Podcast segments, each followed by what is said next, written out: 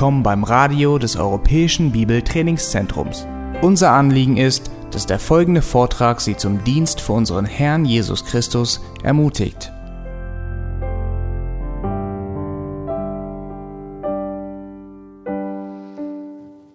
Vor einiger Zeit kam in der Schweiz ein neu entwickeltes Medikament im Schnellverfahren auf den Markt. Es wurde im Schnellverfahren zugelassen. Und man hat sich von diesem Medikament, zwar ein sehr teures Präparat, große Fortschritte in einer ganz bestimmten Krebstherapie erhofft. Aber nach einiger Zeit wurde von der zuständigen Behörde, die das Medikament im Schnellverfahren zugelassen hatte, die Zulassung zurückgezogen. Was war der Grund gewesen? Obwohl der entsprechende Pharmakonzern sehr viel Geld in die Entwicklung von diesem Medikament hineingesteckt hatte, wurde nach einiger Zeit festgestellt, dass außer Nebenwirkung keinerlei Wirkungen nachweisbar waren von diesem teuren neuen Präparat. Jetzt haben wir das Evangelium von unserem Herrn Jesus Christus, das wirklich eine lebensverändernde Botschaft ist. Und die Gültigkeit und Wahrheit der frohen Botschaft, die ist nicht von der subjektiven Erfahrung abhängig sondern Gottes Wort ist Kraft und Leben in sich selber. Das ist immer das, wenn jemand sagt, äh, ich habe erfahren, dass Jesus lebt, deshalb ist die Bibel wahr. Ist eigentlich total umgekehrt. Die Bibel ist wahr und deshalb habe ich erfahren, dass Jesus, dass Jesus lebt. Also die Gültigkeit und Wahrheit der biblischen Botschaft ist nicht von der subjektiven Erfahrung abhängig. Aber durch die Auswirkung im praktischen Leben wird die Botschaft der Bibel verherrlicht, das Evangelium verherrlicht, die göttliche Wahrheit.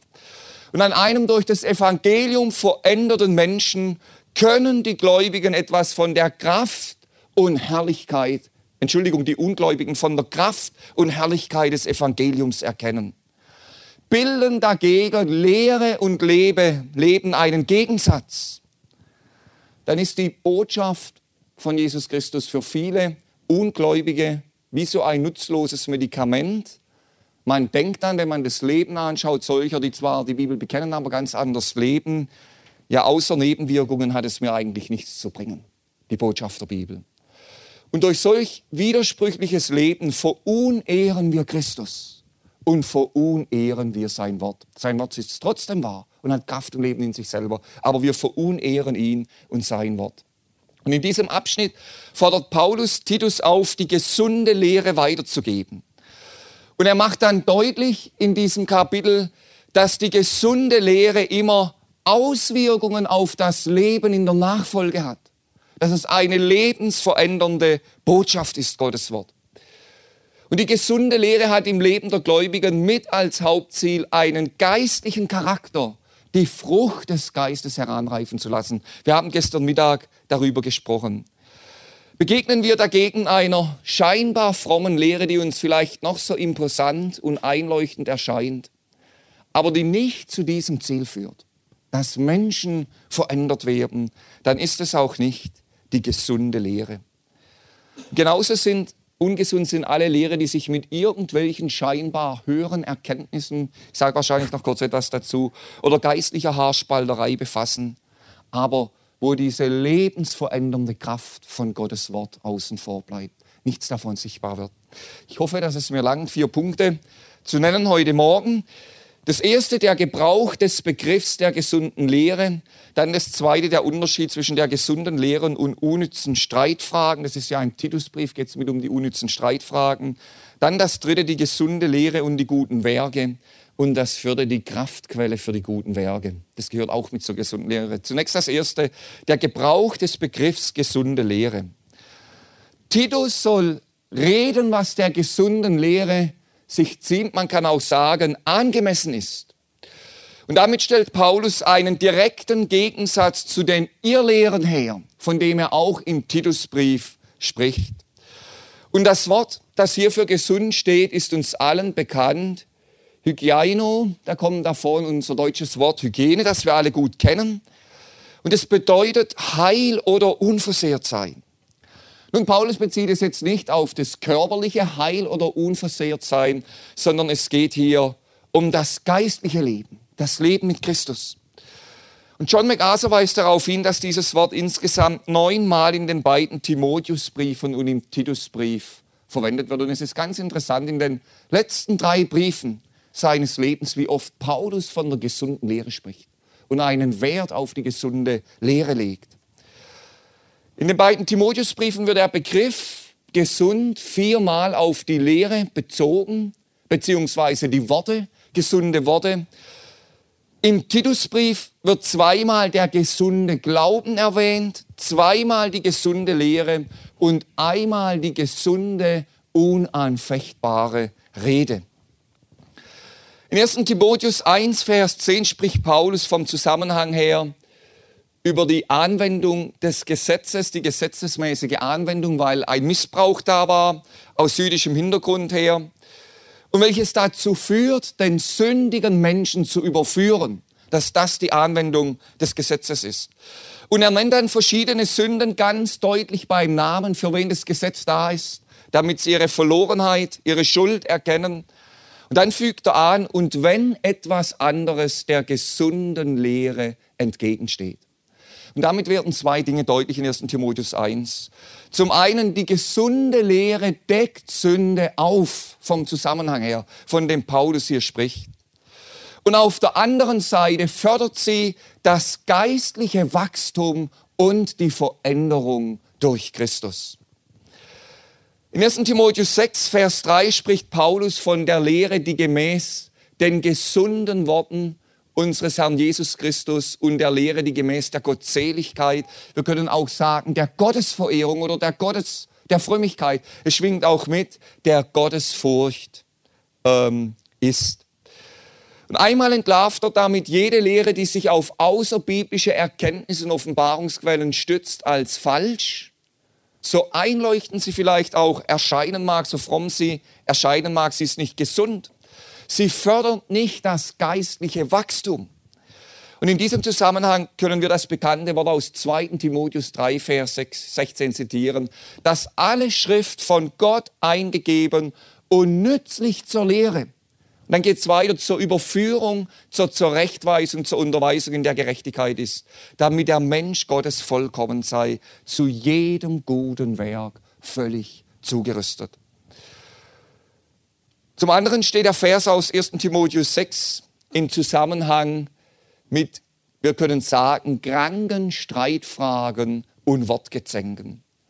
Und im Gegensatz zu der gesunden Lehre der göttlichen Wahrheit bringen diese Wortgezänke, diese Streitfragen kein geistliches Wachstum hervor, sondern sündiges und fleischliches Wesen, das unseren Herrn verunirrt. Das sehen wir auch im Titusbrief.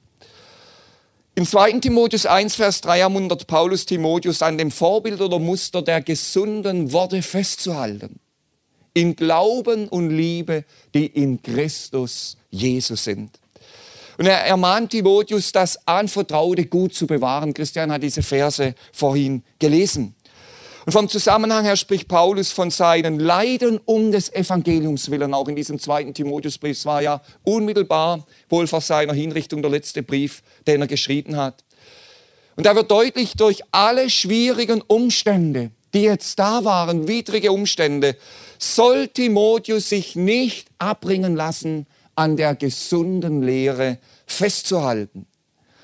Und die Gefahr ist groß, dass wir unter Schwierigkeiten, unter Druck Teile der gesunden Lehre vernachlässigen oder weglassen. Dass wir uns in falscher Situation, äh, in falscher Weise beginnen, der Situation anzupassen. In 2. Timotheus 4, Vers 3 spricht Paulus von der Zeit, die sein wird, da sie die gesunde Lehre nicht ertragen, sondern nach ihren eigenen Lüsten sich selbst Lehrer aufhäufen werden weil es ihnen in den Ohren kitzelt und sie werden die Ohren von der Wahrheit abkehren und sich zu den Fabeln hinwenden. Damit wird deutlich, dass die gesunde Lehre, die göttliche Wahrheit den Menschen verändert. Und die falschen Lehren dagegen lassen ihn in seinem sündigen Zustand. Oder sie rechtfertigen seinen sündigen Zustand. Oder sie fördern sogar noch seinen sündigen Zustand so fromm sie auch klingen mögen. Wir können ableiten aus diesen Versen, dass es ein Evangelium geben wird, das kein Evangelium mehr ist. Und persönlich bin ich überzeugt, wir leben genau in dieser Zeit, von der Paulus geschrieben hat. Wir leben nicht in irgendeiner neuen Zeit, sondern wir leben in dieser Zeit, wo sie die Ohren von der Wahrheit abwenden, die gesunde Lehre nicht ertragen können. Ein Evangelium, das kein Evangelium mehr ist, das den Menschen in seinem sündigen, ich-bezogenen Wesen bestärkt, das ihn auch darin beruhigt, anstatt dass er nach dem Vorbild der Lehre Römer 6, Vers 17 verändert wird in das Bild Christi. In Titus 1, 13 fordert Paulus Titus dazu auf, die Gläubigen in Kreta streng zurechtzuweisen. Warum? Damit sie gesund im Glauben sind. Und interessanterweise, wenn wir den Titusbrief lesen, besteht in den Gemeinden in Kreta ein Zusammenhang zwischen fehlenden biblischen Ältesten und dem Eindringen schädlicher Lehre und einem geistlich ungesunden Glauben, wenn wir den Titusbrief insgesamt lesen. Deshalb schreibt Paulus in Kapitel 1, Vers 9 als Voraussetzung für das Ältestenamt, die Titus ja einsetzen soll, der an dem der Lehre gemäß zuverlässigen Wort festhält, damit er, damit er fähig sei, sowohl mit der gesunden Lehre zu ermahnen, als auch die Widersprechenden zu überführen. Wo biblische Ältesten oder Ältesten im Sinn der Bibel fehlen, da dringen viel leichter falsche Lehren ein. Und auf der einen Seite ist es eine Hauptaufgabe der Ältesten, mit auf die gesunde Lehre in der Gemeinde zu achten, die gesunde Lehre zu fördern und anderen Tendenzen von der Heiligen Schrift her entgegenzutreten. Es ist mit einer Hauptaufgabe, das Wachstum des gesunden Glaubens zu fördern. Und das ist viel, viel wichtiger für den Hirtendienst, wie stundenlang zu organisieren und stundenlang darüber zu debattieren, wie viel Grillwürste man braucht dann für das nächste Gemeindemittagessen oder welche Farbe die neuen Blumentöpfe im Saal haben sollen oder sonstige Dinge. Viel, viel wichtiger für die Ältesten wirklich darauf zu achten, dass das Wachstum des Glaubens gefördert wird, das gesunde Wachstum. Ähm, vor einigen Jahren hat ein Bruder in einer Gemeinde, er ist eigentlich auch kein Freund von Organiogrammen, aber er hat einmal ein Organiogramm über den Ältestenrat erstellt. Und zwar für welche Themen wie viel Zeit verwendet werden. Und die Gemeinde sah sich selber als eine ja, Gemeinde mit biblischem Gemeindebau und so weiter. Und zwar erschreckend. Er kam dann auf 8 Prozent, 8 oder 10 Prozent der Zeit der Zusammenkünfte der Ältesten wo es wirklich um wichtige Fragen ging für die Gemeinde. Und alles andere, das waren alles also Themen außenrum, wie ich eben gesagt habe. Ihr wisst, was da alles dazugehört. Aber sollte mit ein Hauptanliegen sein, dass das geistliche Wachstum gefördert wird. Die andere Erwähnung der gesunden Lehre und des gesunden Glaubens, der gesunden, unanfechtbaren Rede finden wir in unserem Text. Nun, das zweite, der Unterschied zwischen gesunden Lehre und unnützen Streitfragen. Paulus spricht im Titusbrief eben von den Irrlehrern, in Titus 3 dann von den unnützen und törichten Streitfragen, die Titus vermeiden und aus der Gemeinde fernhalten soll. Nun kann man diesen Abschnitt wieder falsch verstehen. Sobald es über eine Lehrfrage äh, Probleme gibt oder verschiedene Ansichten da. Wenn man das falsch versteht, könnte man wieder sagen, ja, das ist eine unnütze Streitfrage, da sprechen wir nicht mehr drüber. Hauptsache, wir haben uns alle lieb und dann sind die unnützen Streitfragen aus der Welt geschafft. Ich habe diesen Satz schon zitiert, Lehre trennt, Liebe eint. Und das ist heute oft so, wer sich für Lehre einsetzt, um das geistliche Wachstum zu fördern, wird schnell und leichtfertig als Unruhestifter abgetan. Aber aus den Titusbriefen geht hervor, dass Paulus so eine Haltung nicht gemeint hat. Ich habe es gesagt, Kapitel 1, 9, eine wichtige Voraussetzung für das Ältestenamt, an dem der Lehre gemäßen zuverlässigen Wort festzuhalten und mit der gesunden Lehre die Widersprechenden zu ermahnen und zu überführen. In Kapitel 1, 14 spricht Paulus warnend von denen, die sich von der Wahrheit abwenden. Wir haben es gelesen, Kapitel 2, 1, Titus soll das reden, was der gesunden Lehre angemessen ist. Und wir sehen das, welchen Stellenwert die Lehren in den letzten Briefen, die gesunde Lehre bei Paulus eingenommen hat, welch hohen Stellenwert. Und wenn Gläubige in der Gefahr standen, Gemeinden in der Gefahr standen, von der gesunden Lehre abzuirren, dann ist Paulus nicht einfach leichtfertig mit dem Argument der Liebe weggewischt, sondern er wusste, dass dadurch das geistliche Leben der Einzelnen und der ganzen Gemeinden gefährdet wurde. Und aus diesem Grund kämpfte er für die gesunde Lehre. Um den Umgang mit unnützen Streitfragen richtig zu verstehen, möchte ich ganz kurz versuchen, den Unterschied zwischen der gesunden Lehre und diesen Streitfragen zu skizzieren. Gehen nur einige Dinge. Ähm, Paulus spricht von dem Festhalten an der Lehre, die gemäß, an der Lehre gemäß dem zuverlässigen Wort. Und es geht dabei auch in der Stelle, die wir gelesen haben, 2 Timotheus 3, Vers 16, um die Inspiration und Autorität der Heiligen Schrift.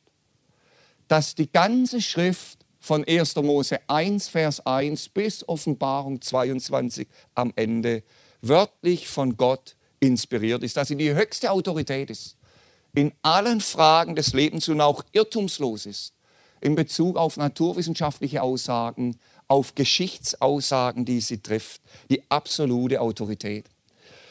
Und werden hier Abstriche gemacht, und sei es auch nur ganz leicht, dann ist der Boden der gesunden Lehre verlassen.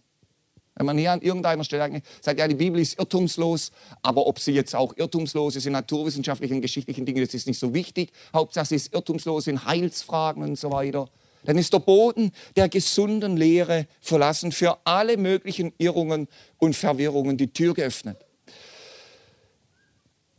Ein großer Eckpfeiler der gesunden Lehre ist die Lehre von Gott. Wir haben das schon gehört in diesen Tagen. Der Gott der Bibel, unser Rettergott, wie er im Titusbrief genannt wird, der nichts mit irgendwelchen anderen Göttern oder Gottesvorstellungen zu tun hat.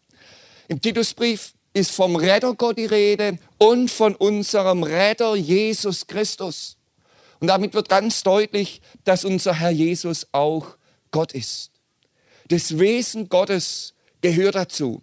Und wir brauchen heute eine gute Kenntnis des Wesen Gottes in der Bibel, das er uns geoffenbart hat. Was lehrt uns die Schrift über das Wesen des Vaters, über des Sohnes und des Heiligen Geistes?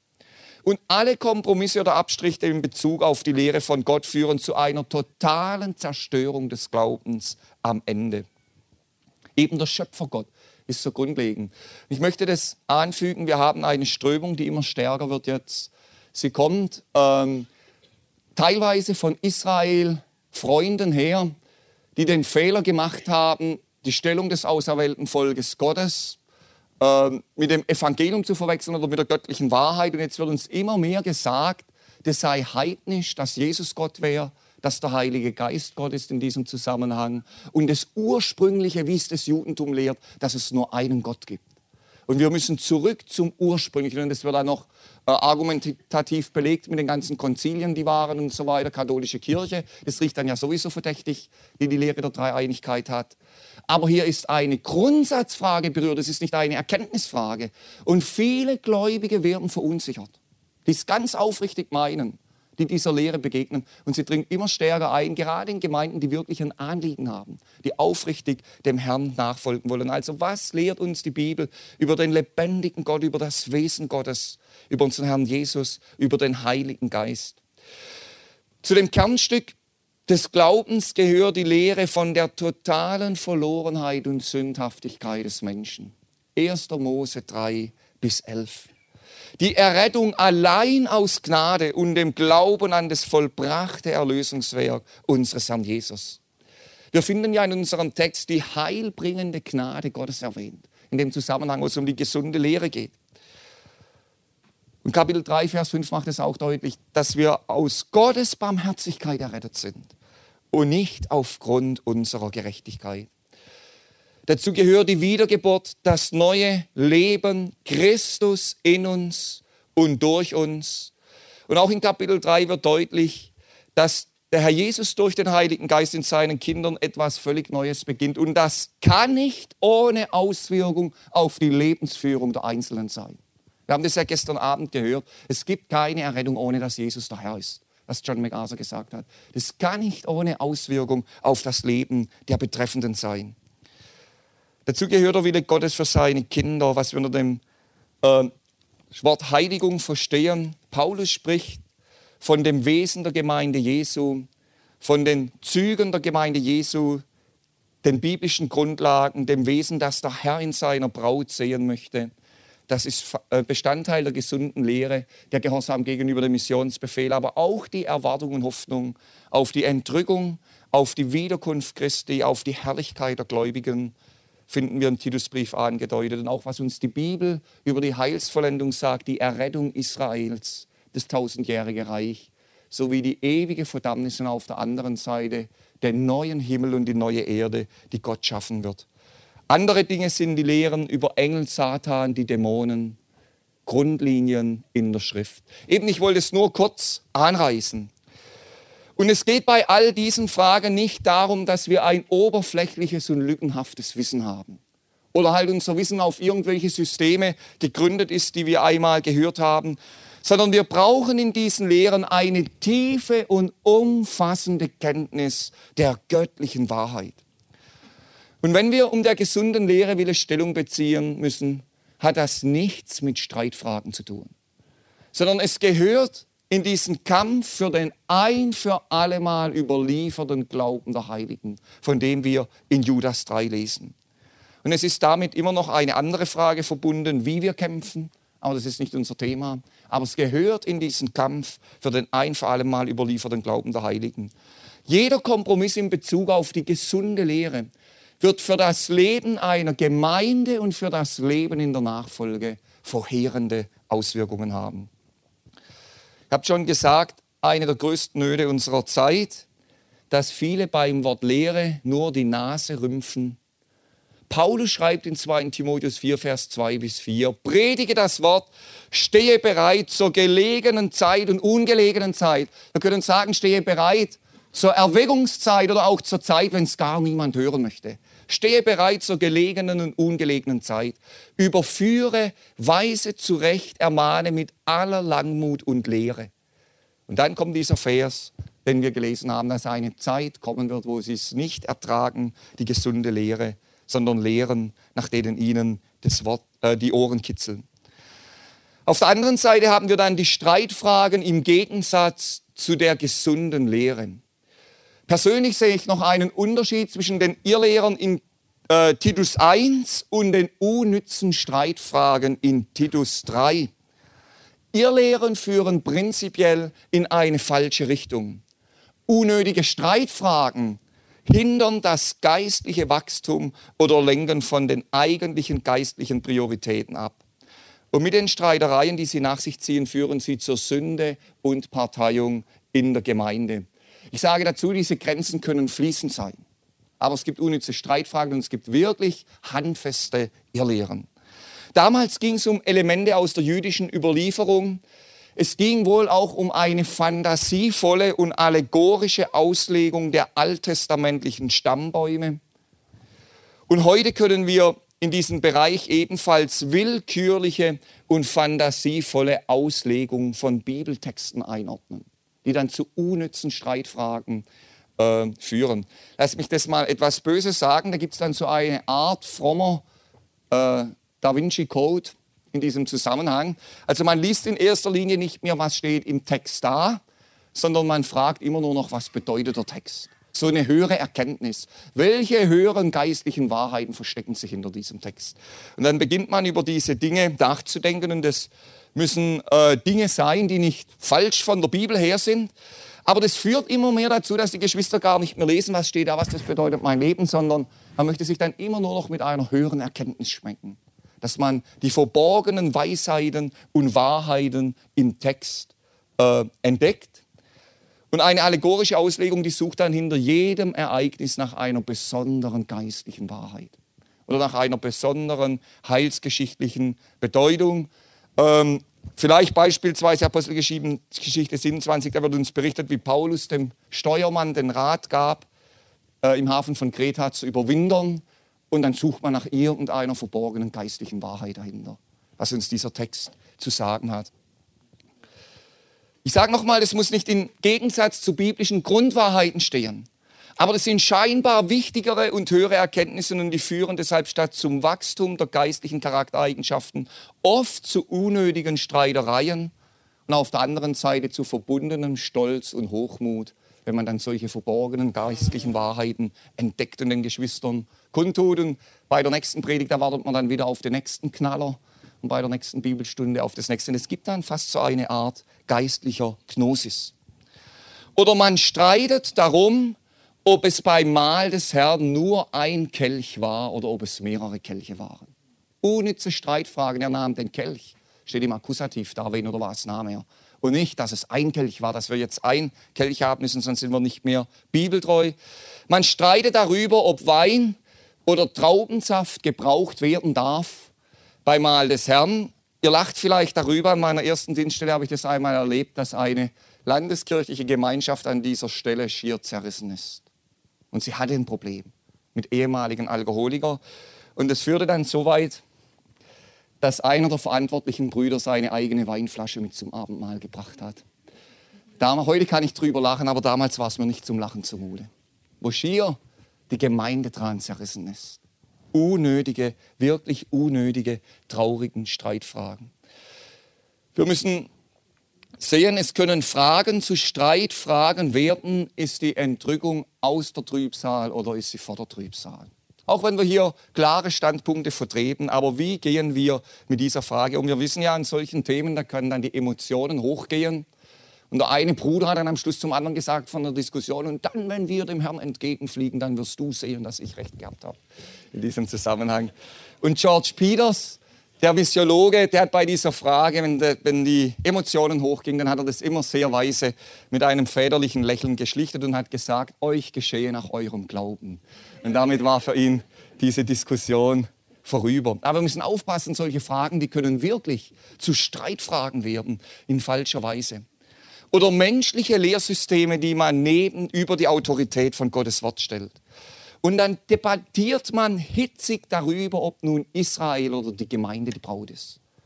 Ist für mich gar keine Frage. Ich habe das auch schon erlebt, dass ein Bruder dann nach einer Verkündigung gesagt hat, Bruder Pflau, Israel ist die Braut und nicht die Gemeinde. War ihm ein ganz wichtiger Punkt gewesen. In dem Zusammenhang aber so hitzige Streitfragen, wo das Ganze hochgehen kann.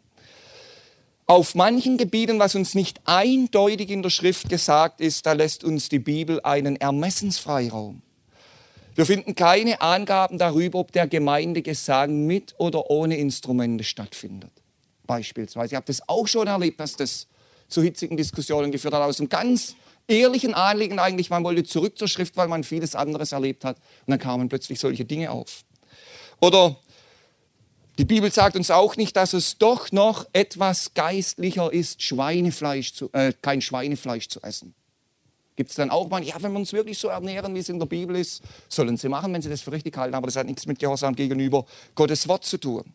Und für mich ist auch so eine Frage, ob man in der Gemeinde im richtigen Sinn Weihnachten feiert oder ob man das nicht feiert. Das muss die Gemeinde für sich entscheiden, jede Gemeinde für sich. Aber in solchen Fragen, da können dermaßen die Emotionen hochgehen. Oder die Frage, ob ein Prediger mit oder ohne Krawatte verkündigt. Wie es richtig ist, können an mir sehen. im Zusammenhang. Nee, versteht ihr, das sind alles solche Fragen, die können reinkommen und die führen dann zu unnützigem Streit und Zank in der Gemeinde. Und wir müssen immer aufpassen bei solchen Fragen. Da wird auch ganz oft schnell von biblisch oder von richtig gesprochen. Und wenn es um solche Ermessensfragen geht, dass wir uns ja zurückhalten mit Prädikaten wie biblisch oder geistlich oder sonst etwas, auch wenn es um unsere menschlichen Gewohnheiten und Traditionen gehen, die wirklich nicht von der Schrift her gedeckt sind. Natürlich bieten wir das immer wieder hin, aber ihr versteht, was ich meine. Das führt zu unnötigem Zank in diesem Zusammenhang. Das war das Zweite gewesen, der Unterschied zwischen der gesunden Lehre und unnötigen Streitfragen. Wir kommen zum dritten Punkt. Die gesunde Lehre und die Werke. Die gesunde Lehre kommt allein aus Gottes Wort. Und das müssen wir heute wieder betonen. Das ist uns auch selbstverständlich. Aber wir haben heute so viel Vermischung, ob es mit so angeblich höheren Erkenntnissen ist, wo man die Bibel zwischen den Zeilen liest, statt die einzelnen Zeilen zu lesen. oder ob das Einflüsse sind aus der Psychologie oder einfach aus der sogenannten Postmoderne, was es auch immer ist. Kolosser 2, Vers 8, da hat uns Paulus dieses wichtige Wort gesagt. Seht zu, dass niemand euch einfange durch die Philosophie und leeren Betrug nach der Überlieferung der Menschen, nach den Elementen der Welt und nicht Christus gemäß. Da müssen wir wieder ganz neu drauf achten. Die gesunde Lehre kommt allein aus Gottes Wort. Und sie hat immer geistliche Belebung und Wachstum zufolge. Sie verherrlicht Christus. Sie lässt die Gläubigen zu Christus hinwachsen. Und der Einzelne wird daran innerlich genesen. Wohlgemerkt, das dürfen wir jetzt nicht mit äußerer Gesundheit verwechseln. Wir dürfen das auch nicht mit einem Leben ohne Schwierigkeiten verwechseln, dass alles nur noch glatt läuft. Unsere Gemeinde nur noch so wachsen, wie wir uns das gerne vorstellen, in jeder Hinsicht und so weiter. Das ist nicht damit gemeint. Sondern innerlich genesen. Dass auch in den größten Nöten, Kämpfen und Tälern, dunkelsten Tälern, die gesunde Lehre ihre heilsame Wirkung entfällt entfaltet. Unser Jesus hat in Johannes 6, Vers 63 selbst bezeugt, dass seine Worte Geist und Leben in sich selber sind. Ich habe erwähnt, dass in Kreta durch falsche Lehren Schaden entstanden war. Das geistliche Leben der einzelnen Nachfolger und die ganzen Gemeinden litten darunter. Und damit Einzelne wieder genesen konnten, innerlich zurechtkamen, war gesunde Lehre so notwendig. Die Grundlage dafür ist die umfassende biblische Lehrverkündigung. Wir haben darüber gesprochen, eben die Gemeinde wirklich ausgewogen biblisch zu ernähren, biblische Vollkost und nicht nur unsere Lieblingsthemen. Und das ist ganz ähnlich wie bei einem Organismus. Wenn man immer nur über bestimmte Lieblingstexte redet, wenn man immer nur Schwarzwälder Kirschtorte isst, dann führt es zu einer einseitigen Ernährung, geistlichen Ernährung. Und der Leib Christi wird dann an anderen Stellen im Immunsystem bildlich geschwächt, wo er eigentlich auch Ernährung braucht, vernachlässigt. Und da kommen dann krankhafte Lehren oder krankmachende Lehren in diesem Zusammenhang. Und ich möchte es noch betonen, dass eine umfassende Lehrverkündigung für uns, die am Wort dienen, immer mit Arbeit verbunden ist das Ringen über dem Wort Gottes im Gebet, aber immer mit Arbeit verbunden ist. Das kann nicht im Schnellverfahren abgehandelt werden. So nach dem Motto, ich habe ein Geschichtchen, jetzt brauche ich noch einen Text dazu für den nächsten Sonntag. Sondern es ist immer mit Arbeit am Wort verbunden.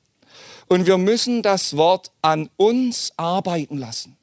Uns selber am Wort arbeiten, unter Gebet und unter Studium der Heiligen Schrift. Und deshalb steht in 1 Timotheus 5, Vers 17, die Ältesten, die gut vorstehen, lasst doppelter Ehre würdig geachtet werden, besonders die in Wort und Lehre arbeiten. Es geht darum, wirklich den Geschwistern und der Gemeinde durch das Wort zu dienen, das zu geben, damit sie in allen Bereichen geistlich wachsen können und durch die göttliche Wahrheit verändert werden. Ich habe eine Geschichte in zwei verschiedenen Variationen gehört. Ich weiß nicht, was stimmt. Ich weiß überhaupt nicht, ob sie stimmt. Ich möchte es euch trotzdem sagen. Der eine hat es von Luther erzählt, der andere von Spurgeon.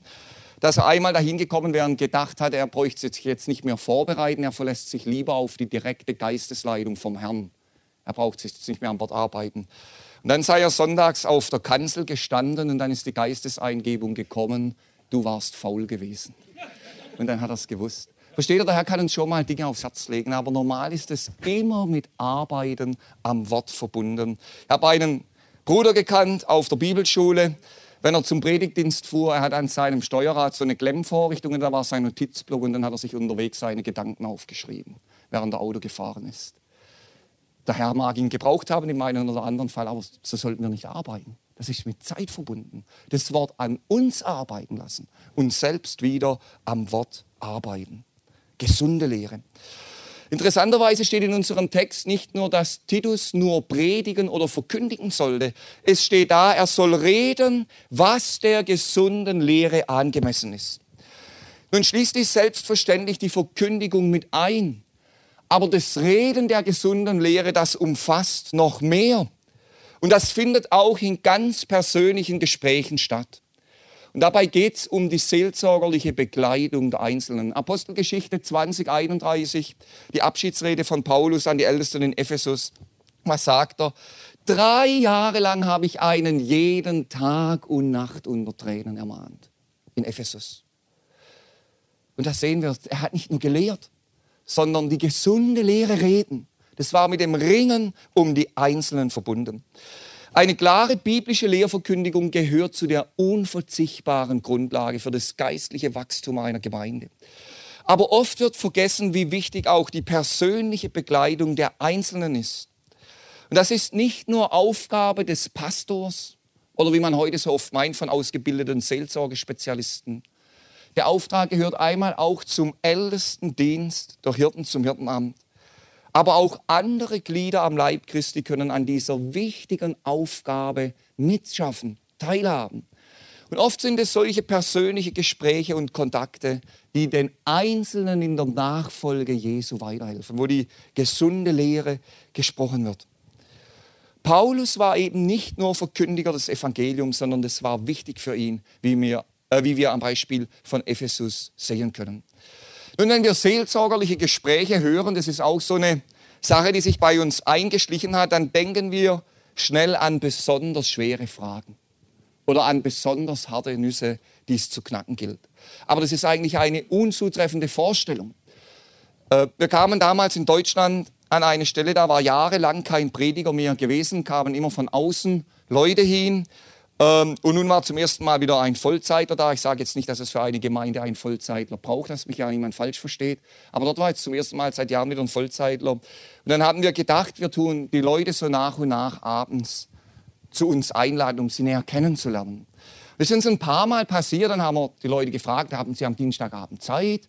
Ja, würden sie gern vorbeikommen? Ja. Und dann sind sie zurückgekommen und haben gefragt, was ist eigentlich? Versteht ihr? Die haben gedacht, jetzt ist irgendein Problem da oder sonst was da eine harte Nuss, die es zu knacken gibt. Und deshalb lädt man sie jetzt ein, um mit ihnen zu sprechen. Wir haben dann wirklich sagen können, darum geht es uns gar nicht. Es geht um Kennenlernen, der persönliche Kontakt zu den Einzelnen. Aber wir haben auf diese falsche Vorstellung von Seelsorge in diesem Zusammenhang. Es geht ganz einfach darum, in der Nachfolge, gelebte Nachfolge, die alltäglichen Dinge miteinander besprechen zu können, vom Wort Gottes her einander helfen zu können. Und interessant, Titus ist dabei selbst in die Pflicht genommen, das zu leben, was er anderen weitergibt. Und dies meint der Ausdruck, das reden, was der gesunden und heilsamen Lehre angemessen ist. Also verkündigen und auf der anderen Seite das persönliche Begleiten der Einzelnen. Wie erwähnt hat die gesunde Lehre immer Auswirkung auf das Leben in der Nachfolge, auf das praktische Leben und lässt innerlich genesen. Nun, heute hören wir immer die Frage, kann Glauben krank machen? Und wir hören das oft von der falschen Seite, aus der psychologischen Richtung, äh, aus der atheistischen Richtung, anderen Dingen. Ähm, wenn wir an das, den Buchtitel von Dawkins denken, der Gotteswahn, da kommt es, wird es ganz klar assoziiert als eine Wahnvorstellung, Glauben und so weiter. Aber wenn Paulus hier von der gesunden Lehre spricht, Glauben kann geistlich krank machen, dass Leute nicht wachsen und genesen. Ja, wann kann Glaube krank machen? Einmal, wenn er vermischt ist mit menschlicher äh, Philosophie in diesem Zusammenhang, auch wenn Dinge falsch oder einseitig betont werden, vielleicht kommen wir noch kurz darauf zurück aber vor allem, wenn Lehre und Leben auseinanderklaffen, dann ist es krankmachend für das geistliche Leben der Einzelnen. Und somit ist für unsere geistliche Hygiene, Gesundheit unerlässlich, dass der Glaube, dass die Lehre mehr und mehr unser Leben verändert. Und nicht, dass es zwei Dinge sind, die total auseinanderlaufen. Die Auswirkungen der gesunden Lehre sind deshalb die guten Werke. Jetzt geht es um die praktische Nachfolge, von der dieses Kapitel zweimal spricht. Johannes 4, Vers 34 sagt unser Herr Jesus, meine Speise ist, und jetzt denken wir und schalten ganz schnell, dass ich Gottes Wort lese. Das ist eine ganz wichtige Speise, die wir haben. Ich will das jetzt ja nicht abwerten, aber an dieser Stelle sagt unser Herr, meine Speise ist, dass ich den Willen dessen tue, der mich gesandt hat und sein Werk vollbringen. Ich habe vorher gesagt von äh, den fehlenden Abwehrkräften durch falsche Ernährung, einseitige Ernährung. Speise ist etwas lebensnotwendig, das macht satt, das macht zufrieden jetzt im richtigen Sinn, das gibt uns notwendige Abwehrkräfte, Vorbeugung gegen Mangelerscheinungen auf verschiedenen Gebieten. Und Christus selbst fand die innere Erfüllung im Tun des Willens seines Vaters.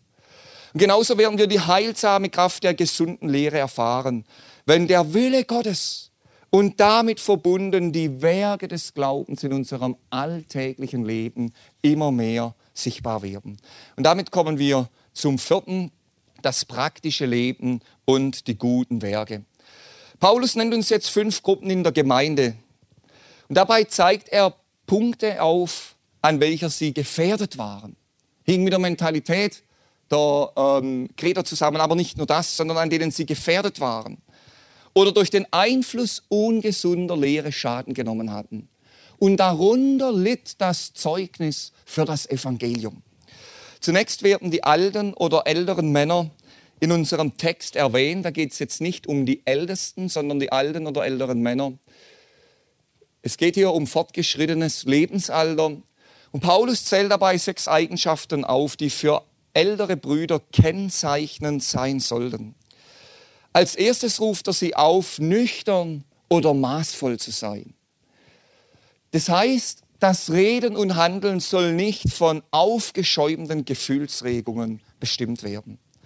Und David West weist im Zusammenhang mit 1 Timotheus 3, Vers 2 auf die englische Übersetzung dieses Wortes mit wachsam hin. Nüchtern, auch wachsam zu sein.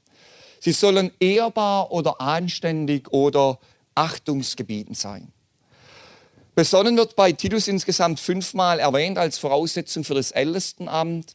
1.8 als geistlicher Charakterzug für ältere Männer, für die jungen Frauen, jungen Frauen 2.5, für die jungen Männer in 2.6. Und schließlich wird es am Ende dieses Kapitels in Vers 12 als ein grundsätzliches Merkmal für ein gottesfürchtiges Leben erwähnt. Es geht dabei auch um Zurückhaltung, die im Neuen Testament als Gegensatz zur Raserei gesehen wird, zum Übermut oder zum Hochmut oder zum Ausraster, wie wir heute so schön sagen. Es ist ein angemessenes Denken, das nicht vorschnell redet oder handelt in diesem Zusammenhang. Außerdem sollen sie gesund oder ohne Mangel im Glauben, in der Liebe, im Ausharren, im geduldigen Tragen und Ertragen sein. Das bezieht sich sowohl auf die persönliche Situation im Alter, lassen in der Regel die Kräfte nach. Da kommt manches Gebrechen dazu, vor einigen Jahren hat eine Missionarin gesagt, ich kenne, sie wird immer älter und knackiger. Jeden Morgen, wenn es aufsteht, dann knackt es an einer Stelle mehr bei ihrem Körper. Also die Gebrechen nehmen in der Regel zu, äh, die Kräfte nehmen ab und wir müssen hier auch barmherzig sein mit älteren Geschwistern, wenn wir das selber nicht erlebt haben. Viele ältere Geschwister, habe ich schon gehört, immer wieder gesagt haben, das Alter ist noch einmal eine Schule für sich selbst. In dem Zusammenhang tragen, ertragen, aber es bezieht sich hier auch auf den Umgang mit anderen Geschwistern. Das Tragen und Ertragen. Als zweite Gruppe nennt Paulus die alten oder älteren Frauen. Und sie sollen dem Heiligen sich angemessen benehmen oder verhalten. Und es geht dabei sowohl um eine Gesinnung wie auch um einen Zustand. Und zugleich ist damit auch eine Würde verbunden, die sich in einer inneren Haltung und auch einem äußeren Auftreten zeigt. Man kann auch sinngemäß mit dem Herrn geweiht oder hingegeben übersetzen.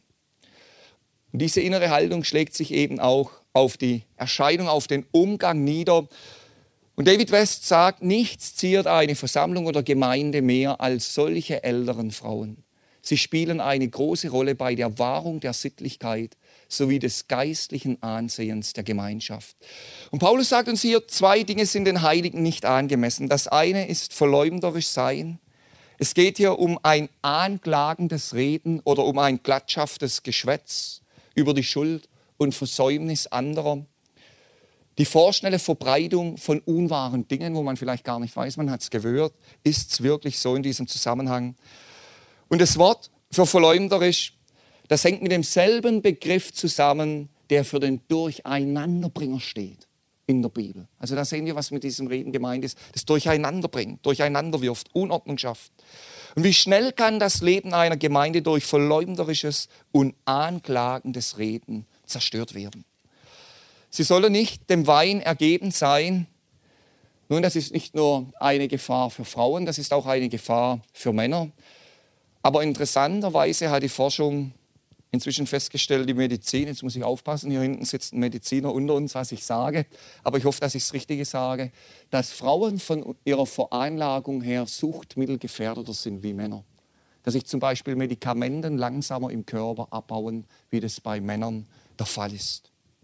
Also es geht nicht nur um Alkohol, sondern es geht hier um Suchtmittel in allen Formen. Zugleich wird die Alternative dazu genannt. Suchtmittel sind immer ein Hindernis, dem Herrn hingegeben zu sein. Lehrerinnen des Guten.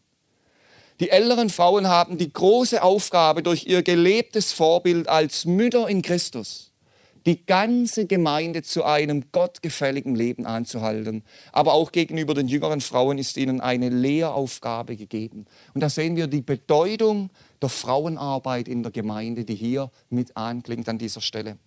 Damit kommen wir zur dritten Gruppe, die jungen Frauen, und John MacArthur weist darauf hin, dass es schon damals einen radikalen Feminismus gegeben hat. Das finden wir übrigens auch in anderen Quellen. Auch in einem ein katholischer Theologe, der äh, Geschichtsforschung getrieben hat, hat es festgestellt, dass ein radikaler Feminismus damals verbreitet war. Er war Bestandteil verschiedener Mythen der griechischen Gnosis. Und Paulus sagt, die jungen Frauen sollen ihre Männer lieben. Was meint er damit? Es geht um eine umfassende, liebevolle Zuneigung.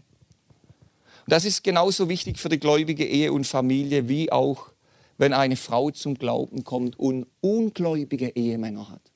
Diese wirklich, einen ungläubigen Ehemann hat, diese wirklich liebevolle Zuneigung, um ihn annehmen. Vermutlich haben die Irrlehrer hier einiges durcheinander geworfen. Kapitel 1, 11 lesen wir, dass sie ganze Häuser umgekehrt haben, also Familien durcheinander gebracht haben, umgekehrt haben. Und wahrscheinlich wurde den Frauen mitgesagt durch diese Lehre, dass sie zu wichtigeren Berufen seien, als nur Ehefrau und Mutter für die Familie zu sein. Das Trautchen am Herd wie es heute so abfällig immer gesagt wird. Das war schon damals da. Sie sind zu wichtigeren Berufen durch diese falschen Lehren als nur Ehefrau und Mutter sein. Das ist die größte Aufgabe überhaupt, wenn eine Frau verheiratet ist, Ehefrau zu sein und Mutter zu sein. Und der Wert für das Reich Gottes von gläubigen Müttern, den erkennen wir oft gar nicht genug.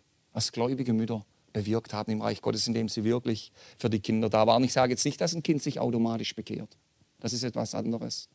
Gott ist auch da souverän und wir müssen ihm vertrauen. Aber dass wir sehen, welche Aufgabe dahinter steckt und was für Auswirkungen das auch schon gehabt hat in der Gemeinde Jesu. Sie sollen besonnen und keusch sein.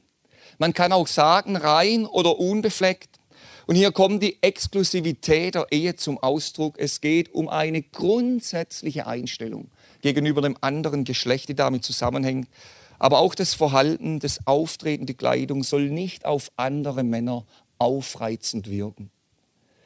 Und die Bibel hebt die Beschäftigung mit häuslicher Arbeit hervor. Man kann auch sagen, den Haushalt führend in die Familie einwirkend.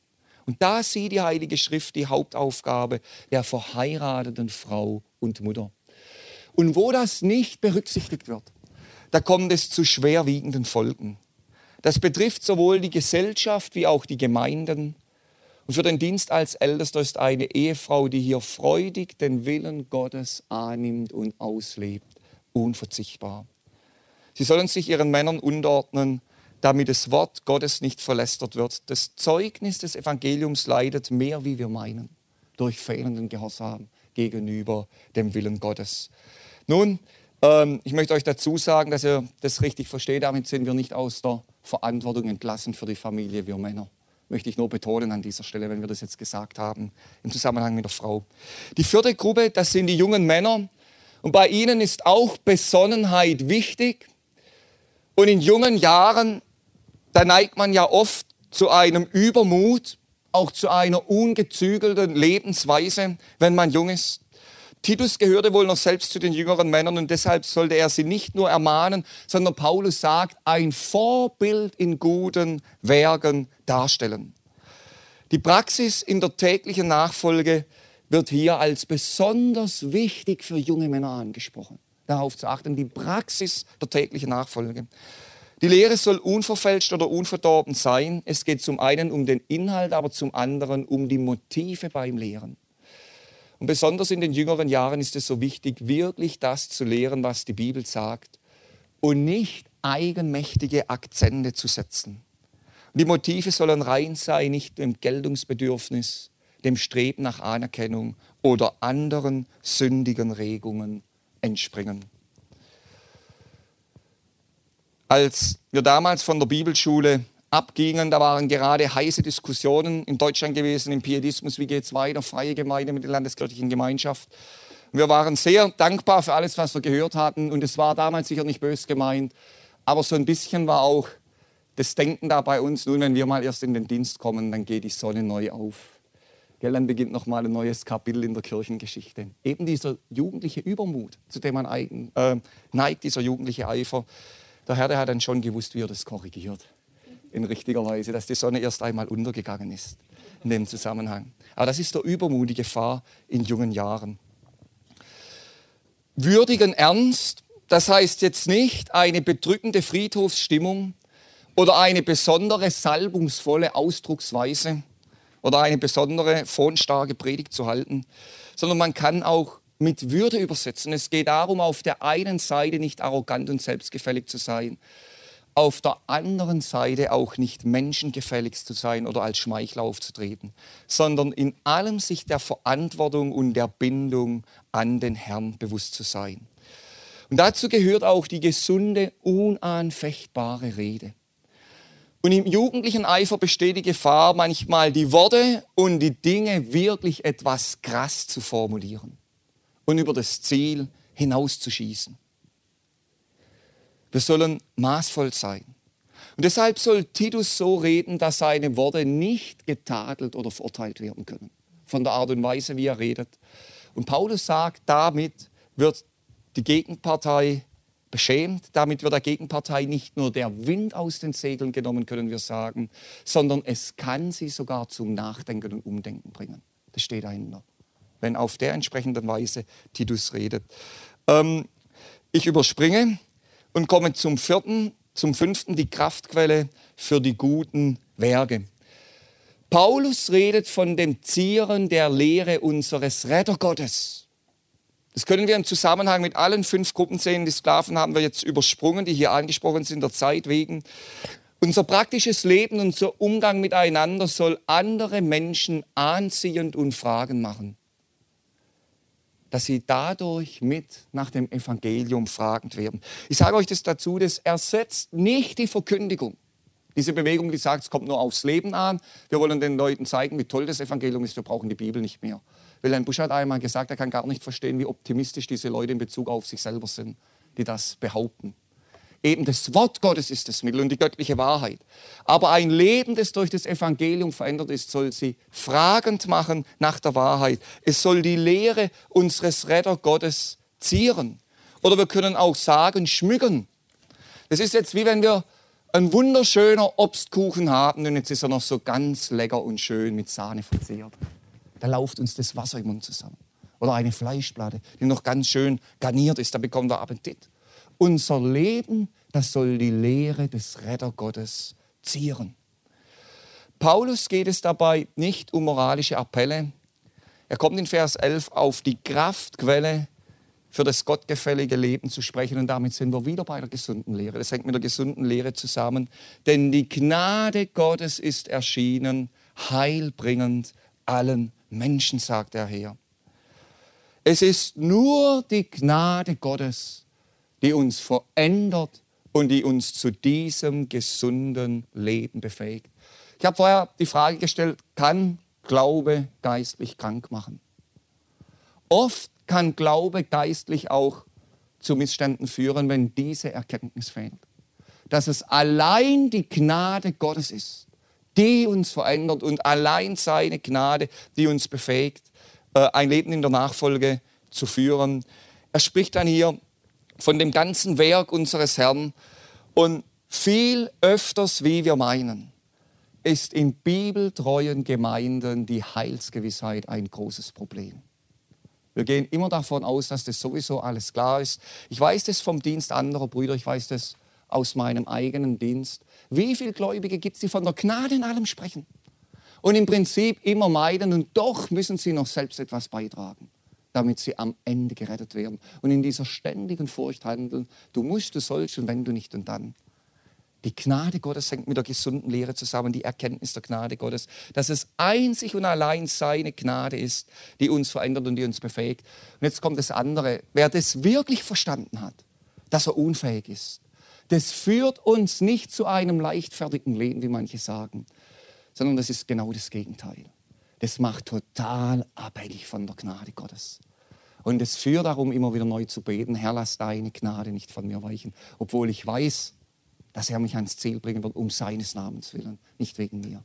Aber das macht umso abhängiger von der Gnade Gottes, die uns allein befähigt zu diesem Leben. Es geht um das vollkommene Werk unseres Herrn. Und es geht in diesem Zusammenhang, ich muss jetzt am Schluss einfach abkürzen, es geht darum, dass wir wirklich zur Ruhe gekommen sind im Werk unseres Herrn, die gesunde Lehre.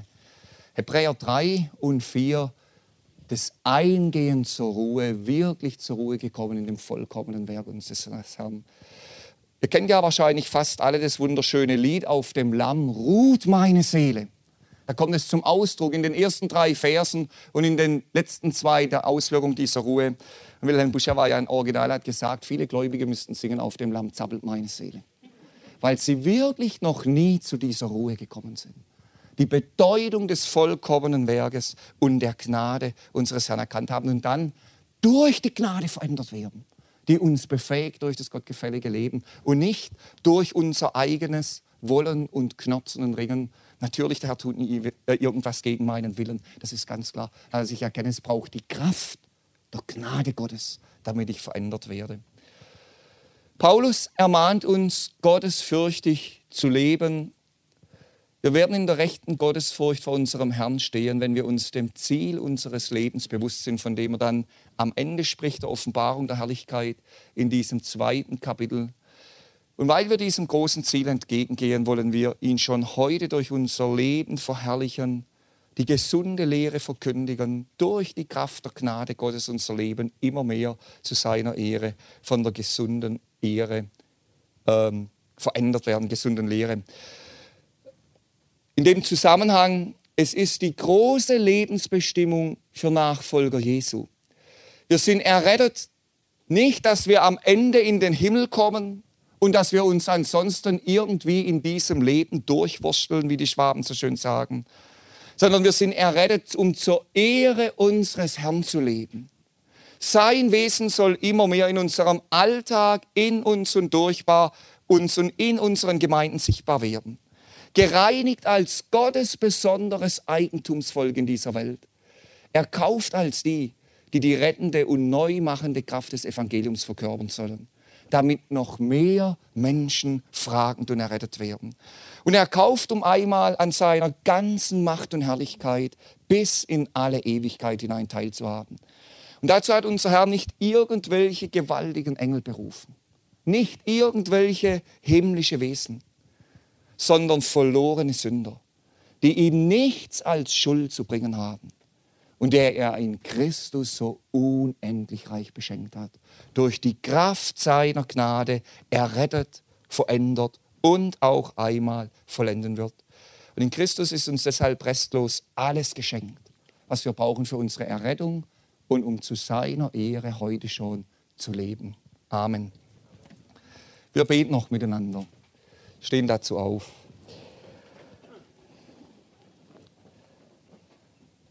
Und Herr Jesus, habt du Dank, dass dein Wort viel kostbarer ist als reines Gold, süßer als das Beste vom Honig. Und dass du uns wirklich alles darin gegeben hast, um dich zu erkennen und um selbst zu verändern, um uns selbst zu erkennen, aber auch um gerettet zu werden, um verändert zu werden durch die Kraft deiner Gnade. Und Herr Jesus, lass uns doch auch noch viel mehr die Bedeutung der gesunden Lehre für unser eigenes Leben erkennen für unsere Gemeinden erkennen und dass wir nicht nur um die gesunde Lehre wissen, sondern dass wir selbst in unsere Gemeinden dadurch immer mehr zu deiner Ehre verändert werden.